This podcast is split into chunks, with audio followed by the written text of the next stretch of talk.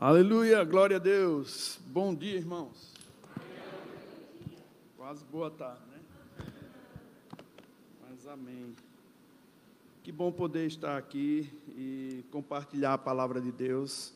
A gente já escutou um período maravilhoso com o Renato. Desde o momento que a gente chega na igreja, os louvores, né? Porque a palavra cantada e no verbo da vida a gente preza por cantar a palavra, a palavra em linha, não é? Cantar as músicas que estão em linha com a palavra. Eu sei que você sabe que nós somos um ministério de ensino também e que a gente às vezes escuta algumas coisas, algumas canções que até são bonitas, né? Mas não tem nada a ver com a palavra. E eu até gostaria de cantar, mas eu até não canto para não estar tá condicionando minha mente àquela coisa que não é verdade.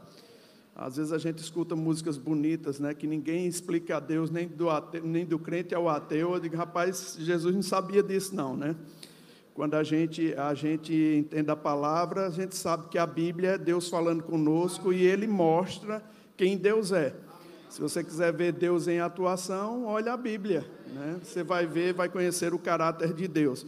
Por mais que as músicas sejam bonitas, irmãos, você tem que ter cuidado para aquilo não afetar a sua consciência. Amém? Então é melhor você selecionar as músicas que você vai cantar, beleza? Mas só foi um nuggets para você. A gente vai orar e eu vou ministrar. Amém? Fecha os teus olhos. Pai amado, em nome de Jesus, eu quero te agradecer, Senhor. A tua bondade excede o nosso entendimento e o desejo do nosso coração é mesmo te agradar. Que o Senhor trate conosco nessa manhã, como já vem ministrando aos nossos corações, e que você me use, Pai como você deseja, em nome de Jesus. Eu abro minha mente, meu coração, deixo ele alerta para toda a inspiração do teu espírito. Reconheço a tua presença no nosso meio e reconheço a tua unção que se faz manifesta nesse lugar de uma forma coletiva, Pai. A unção que vem sobre a minha vida, mas também a unção que vem sobre a vida dos irmãos, ajudando eles a ouvir, guardar e praticar a sua palavra. Nós te louvamos por sua bondade e cremos que sairemos daqui mais robustos, mais cheios da tua vontade, em nome de Jesus. Amém. Glória a Deus, irmãos.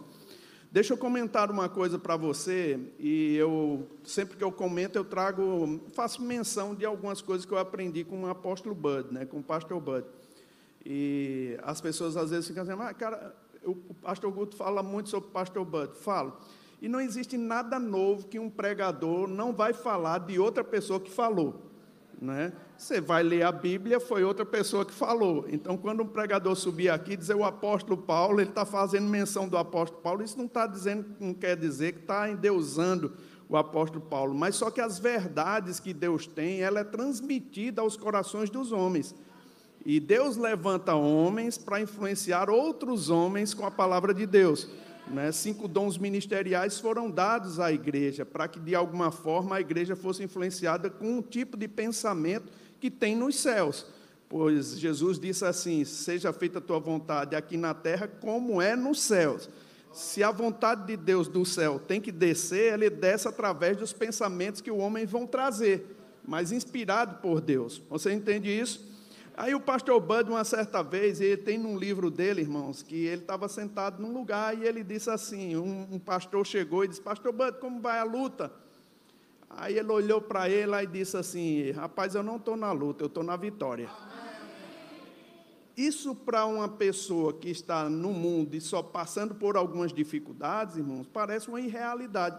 Parece que ele está vivendo no mundo da lua. Só que alguém perguntou ao pastor Bud e ele disse: qual o problema de, de, de, dizer que está lutando contra um problema, contra um gigante, contra uma situação? Pastor Bud disse: eu não quero condicionar a minha mente a pensar que eu vivo numa luta. Queridos, é muito interessante isso. O que é que o pastor Bud estava dizendo? Ele disse: rapaz, eu não quero condicionar a minha mente, ou acostumar a minha mente, ou deixar a minha mente debaixo dessa pressão. Quando a gente vê ar-condicionados assim, irmãos, a gente sabe que ele é um condicionador. Né? E nesse ar-condicionado existe um termostato, que é diferente de um termômetro. Um termômetro nós temos lá na frente, o pessoal está medindo a nossa temperatura. O termômetro só mede a temperatura, ele vê a temperatura e fala para você. Um termostato, ele faz tanto a, a medição da temperatura, como ele condiciona a temperatura que quer ficar. Você entende isso? Para a gente estar tá aqui confortável, porque Salvador é quente, a gente teve que colocar, pastor Raimundo Ivânia teve que crer nos ar-condicionados, juntamente com você, vocês ofertaram e colocaram ar-condicionado. Por que não desliga os ar-condicionados e deixa a gente aqui sem os ar-condicionado? Porque você vai ficar sofrendo aquela temperatura do local. Aí o que é que a gente faz? A gente coloca os ar-condicionados e deixa a temperatura que a gente quer. Queridos, deixa eu te perguntar uma coisa: você é um, um termômetro ou um termostato? Você só está aqui para medir a temperatura e deixar ela do jeito que está, ou você vai condicionar essa temperatura ao que você quer? Nós precisamos, irmãos, ter uma de fazer uma diferença. E Deus já colocou isso dentro de nós. Amém? Há um poder dentro de nós de mudar a temperatura. E quando eu falo temperatura, é mudar as circunstâncias. Não, você vai poder ler o que está acontecendo, você pode ter uma visão daquilo, porque a fé, ela não ignora os problemas, a fé não ignora a doença, a fé não ignora a circunstância, a fé fala sobre ela para condicioná-la àquilo que a gente crê. Amém? Eu preciso falar, eu preciso reagir. Agora, antes mesmo de falar, irmãos, eu tenho que condicionar isso aqui. A minha mente, ela tem um fator fundamental em tudo que Deus vai fazer na sua vida. Diga, minha mente tem um fator fundamental na minha vida. Porque é com a mente que eu aprendo a palavra de Deus e desce para o meu coração. Você entende isso? E o irmão Rega, ele disse uma coisa bem interessante, e o pastor Borba colocou lá, lá no, no grupo, ele disse assim: o sentimento é a voz do corpo, a razão é a voz da alma e da, ou da mente, a consciência é a voz do espírito. Então veja, irmão, não mistura as bolas, não. O sentimento é a voz do corpo, a razão é a voz da alma ou da mente, e a consciência, a voz do seu espírito. Amém? Então você precisa dominar essas três áreas. Você precisa ter controle nessas três aulas, áreas, né, para que você possa ganhar vantagem sobre as astutas ciladas do diabo. O diabo é ruim, irmão. O diabo é perverso e ele quer influenciar a gente de alguma maneira, e você precisa estar atento. E Jesus, quando veio aqui, diz a Bíblia que ele veio para desfazer as obras do diabo. Agora, veja, querido, lá em Atos capítulo 10, 38, não abra lá não, bem rapidinho. Como Deus ungiu a Jesus de Nazaré com o Espírito Santo e poder, o qual andou por toda parte fazendo bem, curando todos os oprimidos do diabo, porque Deus era com ele. Essa palavra oprimidos, irmãos, é exercer um controle rígido sobre alguém. Aonde você pensa que o diabo quer exercer um controle rígido? A primeira parte que o diabo quer tocar é na sua mente. Porque se ele impede de você ter informações, se ele impede, ele consegue fazer com que você pense errado, ele te oprime. E essa opressão, ela faz com que você se torne um prisioneiro. E é importante a gente entender isso, sabe? Porque lendo a palavra, é, é possível a gente perceber que Deus não fica indiferente ao sofrimento do povo. Deus não fica. Deus, quando vê sofrimento, ele lança o evangelho para as palavras, para as pessoas. E quando o evangelho chega, chega também um poder libertador. Amém? Libertador. O apóstolo Paulo, lá escrevendo aos Romanos, no capítulo 12, versículo 1 e 2, ele diz assim: Rogo-vos, pois, irmãos, pelas misericórdias de Deus, que apresenteis o vosso corpo como sacrifício vivo, santo e agradável a Deus, que é vosso culto racional, e não vos conformeis com este século, mas transformai-vos pela renovação da vossa mente, para quê? Para que experimenteis qual seja a boa, a agradável e a perfeita vontade de Deus. Amém? O que é que ele está dizendo?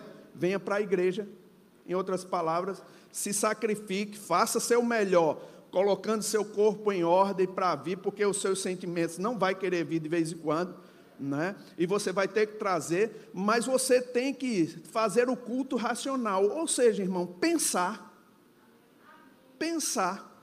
Quando você vai para uma escola para aprender a ler ou escrever, quando era pequeno, você tinha que ser compenetrado naquilo.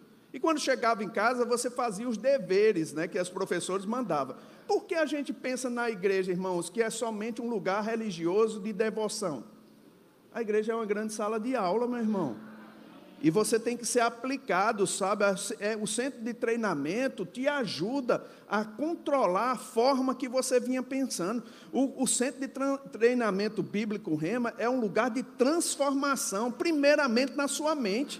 Ela renova a sua mente, ou tira para fora os pensamentos errados e coloca para dentro os pensamentos certos.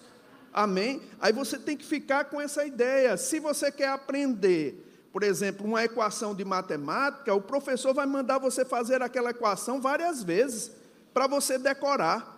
E se você quiser aprender sobre verbo, você vai ter que conjugar o verbo, falar o verbo várias vezes. Não é assim? É uma maneira didática de aprender, de colocar para dentro. Naquele tempo, querido, minha mãe, a gente sabia a, a, a tabuada eh, de, de multiplicação de cós salteado não era somente saber alguma coisa, não, ou toda em linha, né? É de cós salteado, era um aqui, outro lá, né? 9 vezes 5, aí 5 vezes 3. Era assim, ela, ela perguntava para a gente, ela tinha uma aplicação, porque sabia que se a gente não soubesse, a gente não ia passar nos testes.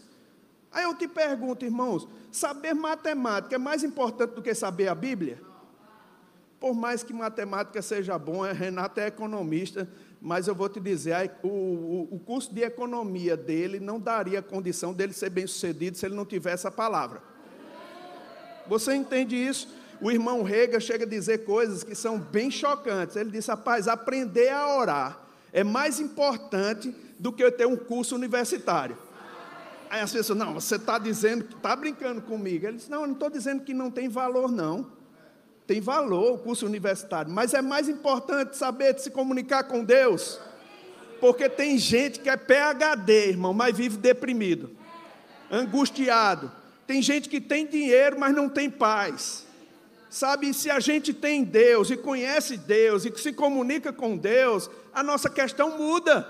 Nós viramos um termostato, mudamos a condição que nós estamos.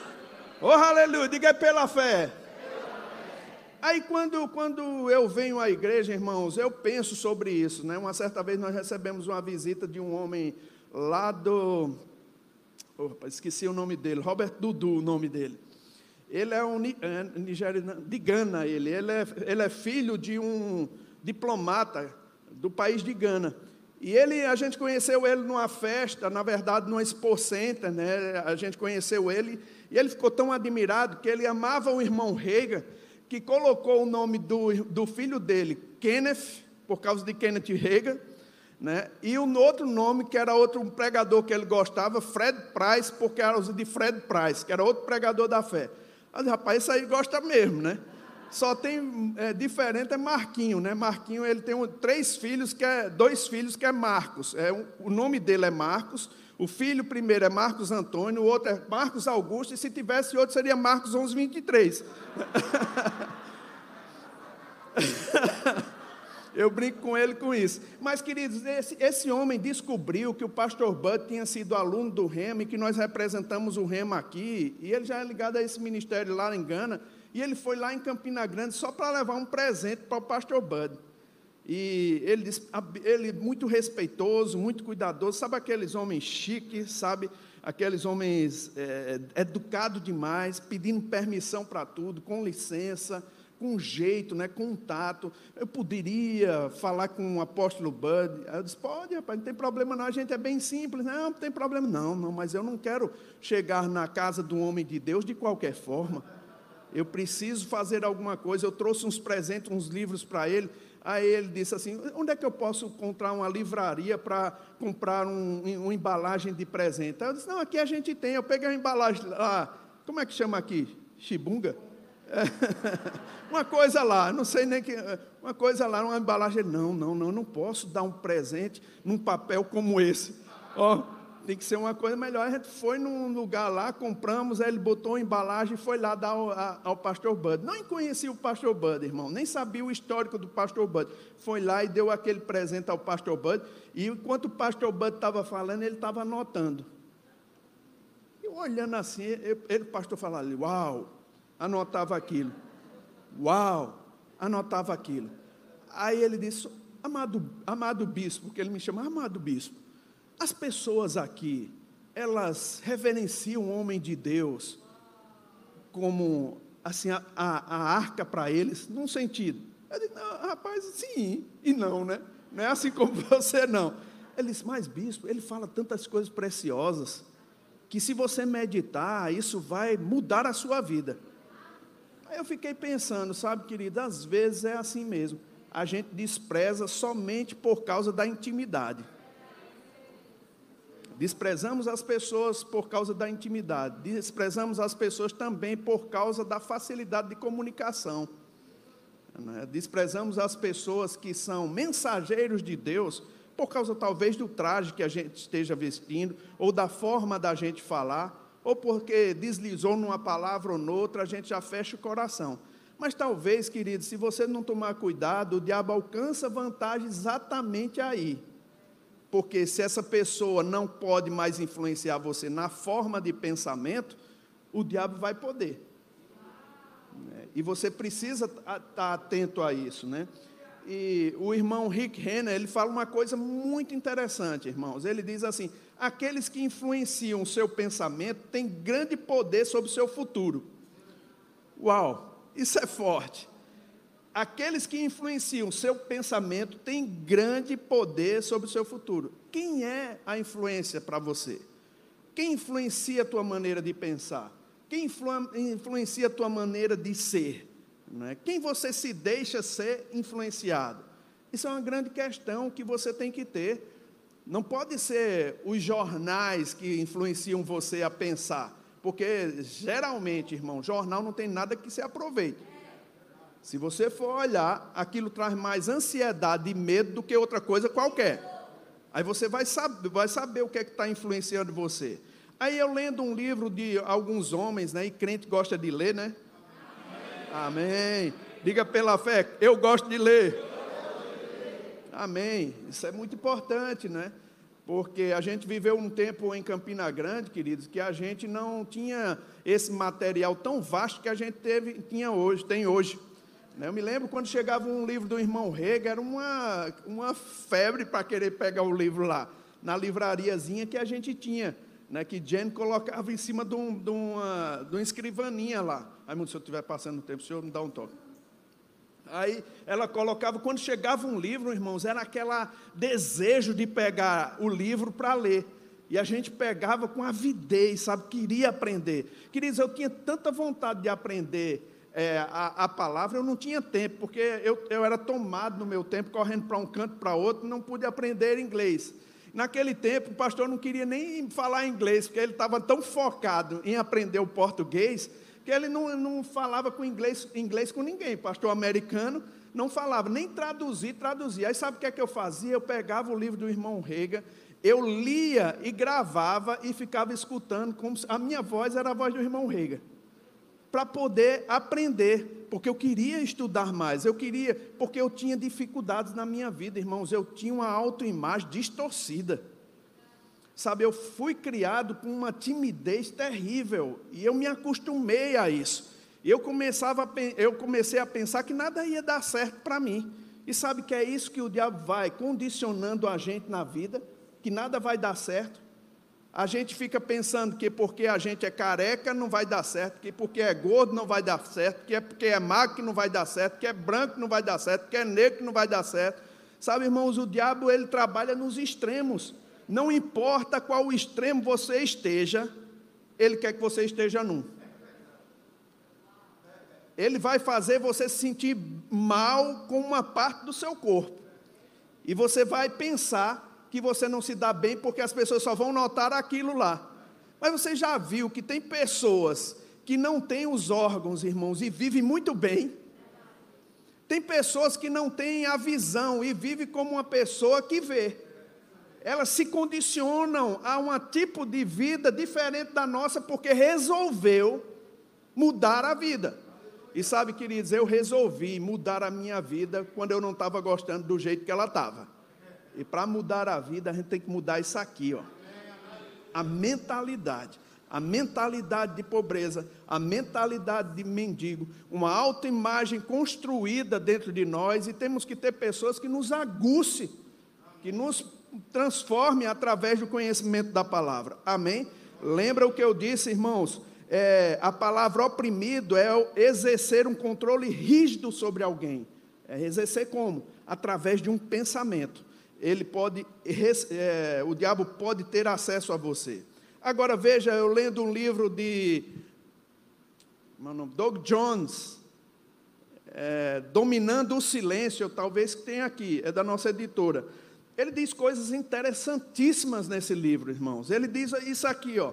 O tempo de vida de um pensamento é determinado pela quantidade de atenção que ele recebe.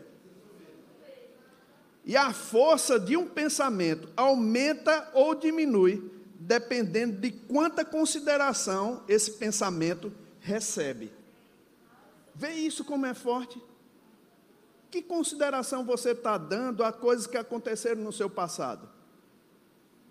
Tem pessoas que vivem hoje ainda, irmão, debaixo de traumas passados, de circunstâncias passadas. Não é? E quando é muito fácil se livrar desse tipo de trauma. Quando a gente muda o pensamento. Ah, mas eu sinto, quando a gente muda o, o pensamento, a gente também tem condição de mudar o sentimento. Agora veja, queridos, que o apóstolo Paulo, ele está falando sobre Romanos capítulo 1 e 2, mas toda a linha do Novo Testamento que o apóstolo Paulo escreve é mostrando que você tem que ter domínio sobre o seu pensamento. O apóstolo Paulo diz lá em, Roma, lá em 2 Coríntios capítulo 10, que você deve levar cativo os seus pensamentos à obediência de Cristo. Irmãos, levar cativo, você já viu um bandido sendo levado cativo? Ou, por outra, quando ele é pego, até pegar ele, até você pegar esse pensamento e manietar e levar cativo à obediência, isso faz com que você faça um exercício muito grande. E esse exercício espiritual é muito importante para você. Você precisa voltar, levar cativo, ou seja, sempre voltar para aquilo que a Bíblia diz. Não importa o que você tenha passado, não importa a circunstância que você passou, você tem que trazer a sua mente cativa à obediência de Cristo. Tem gente, irmãos, que estão amarradas com mágoa até hoje. E esse caso aconteceu há 10 anos. E eles estão amarrados. E sabe o que é o pensamento comum dentro da igreja muitas vezes? É que você está prendendo a outra pessoa que te machucou. E queridos, eu vou te dizer uma coisa: quando você está magoado, é você que está tá preso. A outra pessoa pode nem saber. Não é como aquela, aquele ditado que já dizem né, que quem toma, é, quem toma veneno é quem morre. Né? Se você está com mágoa, você está tomando veneno e pensando que a outra pessoa vai morrer. Então você tem que ter cuidado com o tipo de pensamento que você deixa na sua mente. E acho interessante é que a força, como diz Doug Jones, do pensamento, ele diminui ou aumenta dependendo de quanta consideração ele recebe.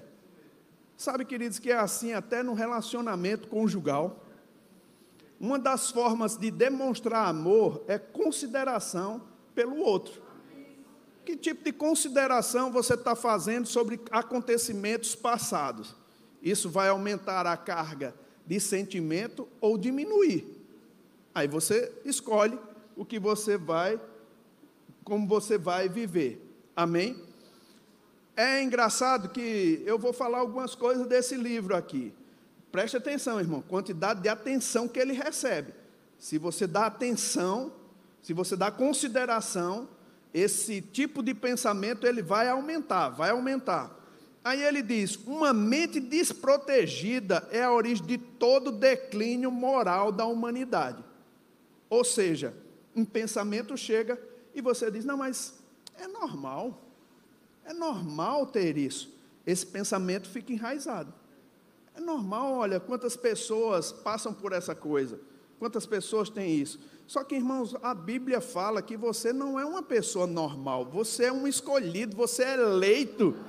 Você foi eleito e nem participou de uma eleição. Né? Deus já votou em você. E você precisa ter um pensamento diferente de todo o normal que o mundo vive. Eu não vou viver um novo normal de, da, depois da pandemia, irmãos. Eu estou no novo normal. Porque eu vivo em Cristo e essa novidade de vida que o mundo precisa ver em mim. Amém? Eu não vou viver essa expectativa do novo normal, de pessoas não se cumprimentarem. Eu não vou viver isso, irmão. Não quero isso para mim, não quero isso para minha casa. Eu não vou viver com medo, eu não vou viver com ansiedade. Eu não permito esse pensamento chegar na minha mente. Eu não aceito ele. Eu rejeito em nome de Jesus. Amém. Se é um novo normal que vem contrariar o que a Bíblia diz, eu tenho que resistir e levar cativo a minha mente à obediência de Cristo. Amém? Aí eu acho interessante porque tem algumas coisas que Doug Jones fala que parece que gente, ele era um profeta escrevendo para o tempo de hoje. Ele diz assim: Você está sendo afetado por pensamentos que dizem que você nunca escapará do poder de uma doença sobre você? Talvez aqui ninguém, porque eu sei que o pastor Raimundo Ivânia e a sua equipe ministerial têm ministrado muito sobre fé e cura.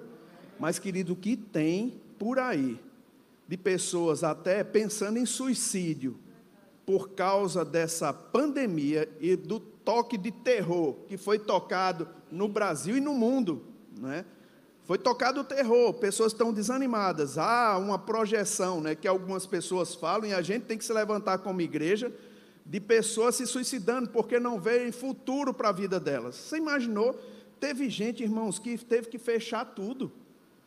O que eles conquistaram durante anos, e eles agora se veem sem poder fazer nada. Essa paralisia de um, um pensamento trouxe desgraça para ele. Você entende? E agora ele não tem mais perspectiva de vida boa para frente por causa do medo que se instalou. Eu conheço pessoas que eram médicas que ficaram atormentadas com a questão do vírus, e olha, pessoas preparadas para enfrentar isso, mas ficaram atormentadas que síndrome do pânico entrou neles. E o que é isso? É um espírito e começa com um pensamento, irmão. Começa com um pensamento, a consideração que você dá, a atenção que você dá àquele tipo de pensamento que chega para você. Por isso que eu amo o pastor Bud.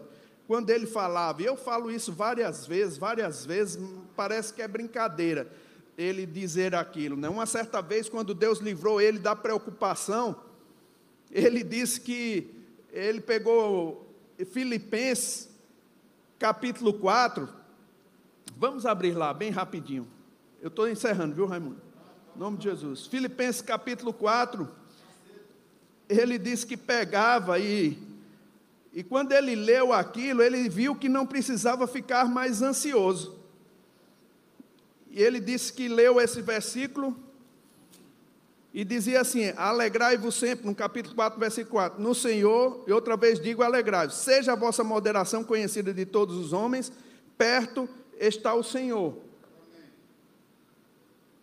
Não andeis ansiosos de coisas, coisa alguma, mas em tudo, porém, sejam conhecidas diante de Deus as vossas petições, pela oração e pela súplica com ações de graça. E, o, e a paz de Deus, que excede todo entendimento, guardará o vosso coração e a vossa mente em Cristo Jesus. Quando ele viu que Deus estava disposto a resolver os problemas dele, ele entregou os problemas a Deus. Aí ele disse que o diabo chegava na mente dele e dizia: E aí, como é que você vai resolver aquele problema? Aí ele disse: Que problema? Aí ele disse: Aquele problema. Ele: Que problema? Aí ele disse: Aquele problema.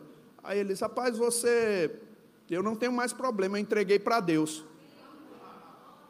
Aí ele disse: Lê aqui, diabo, comigo. Ele disse que o diabo não gosta de ler, irmão. Lê aqui comigo, deixa eu ler para você. Aí ele lia isso aqui parece uma brincadeira, sabe, irmãos? Mas isso vai construindo dentro de você uma forma de pensar. Uma forma de pensar sobre a vida, sobre as circunstâncias, sobre o problema. Querido, pegue o hábito de ler e em voz alta. Joselito é um pastor, querido, que eu acho maravilhoso ele. Ele tem um, um, desafio grande todo mês. Ele paga de aluguel do prédio lá em Brasília 110 mil reais. Aí ele, quando ele mudou para aquele prédio, eu, eu achei engraçado, porque a igreja estava crescendo, tinha que botar gente. Em Brasília é tudo caro como Salvador, em Campina Grande talvez esse prédio fosse 20 mil, mas lá em Brasília 100, 110 mil. Aí ele disse, quando estava com pressão, e o diabo dizendo, você não vai pagar, aí ele dizia, diabo, vem aqui comigo. Aí eles, vamos ali louvar o Senhor correndo. Aí ele chegava na igreja, a igreja é grande, ele corria na igreja, vem comigo. E saía correndo, glória a Deus! Aleluia! Nunca faltou, irmão. Sabe por quê? Porque ele não estava condicionando a mente, ou dando atenção, ou considerando aqueles pensamentos que vinham para ficar ansioso e preocupado. Deus não atua no meio de ansiedade. Deus não atua no meio de preocupação. Ou você resolve crer em Deus, ou ele, você tira ele do páreo. Você tira ele da cena. Você entende isso? Você tem que ficar com seu coração confiante em Deus.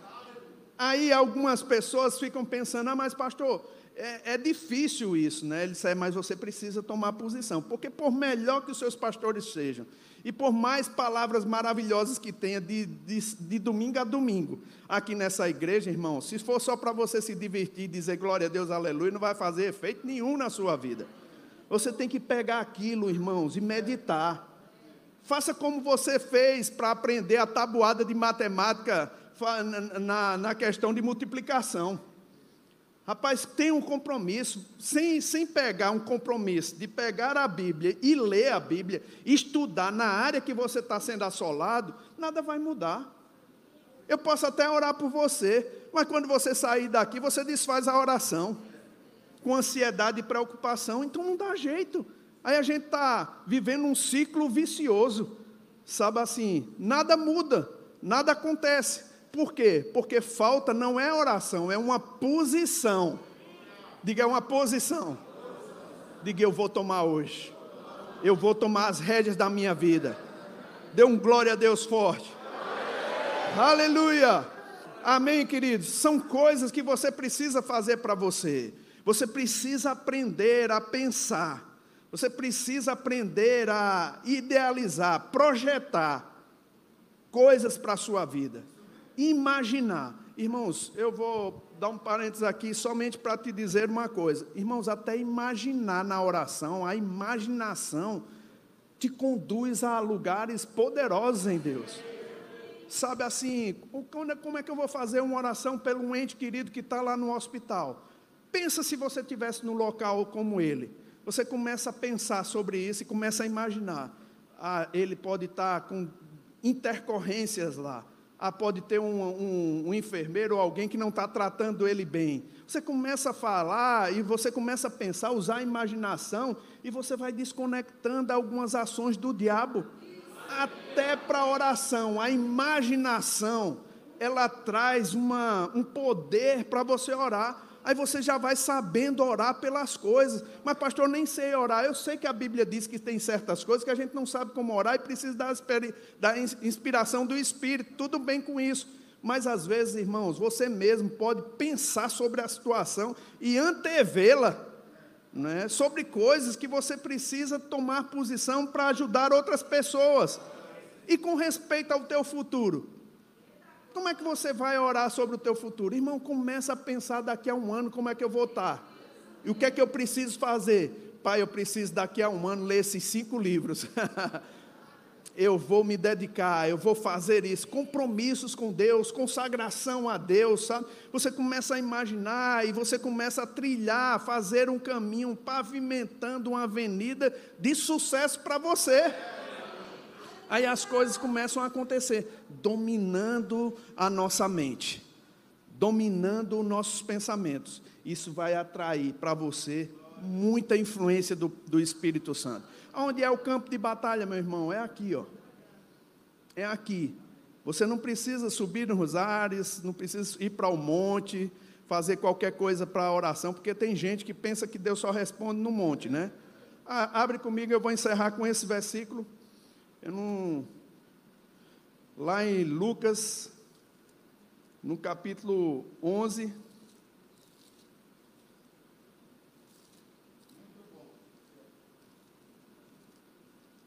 Lucas capítulo 11, versículo 1, diz assim: De uma feita estava Jesus orando em certo lugar, diga certo lugar. Quando terminou, um dos seus discípulos lhe pediu: Senhor, ensina-nos a orar como também, o, como também João ensinou os seus discípulos. Jesus estava em certo lugar. Ah, Lucas quem escreveu esse evangelho. E sabe, irmãos, que Lucas despreza o lugar onde Jesus estava. Ele faz pouco caso do lugar, mas ele exalta algo que estava sendo feito naquele lugar. O que era oração. Então não importa o lugar que você esteja. Se é no monte, se é na igreja, se é na casa, o importante é aquilo que você está fazendo, meu irmão. Deus ele vai atuar na sua vida. Agora se armem com esse pensamento. Irmãos, controlar o seu pensamento vai trazer o poder de Deus disponível para você. Pergunta para seu vizinho: você é um termômetro ou um termostato? Aleluia. Sejam abençoados, meu irmão, em nome de Jesus.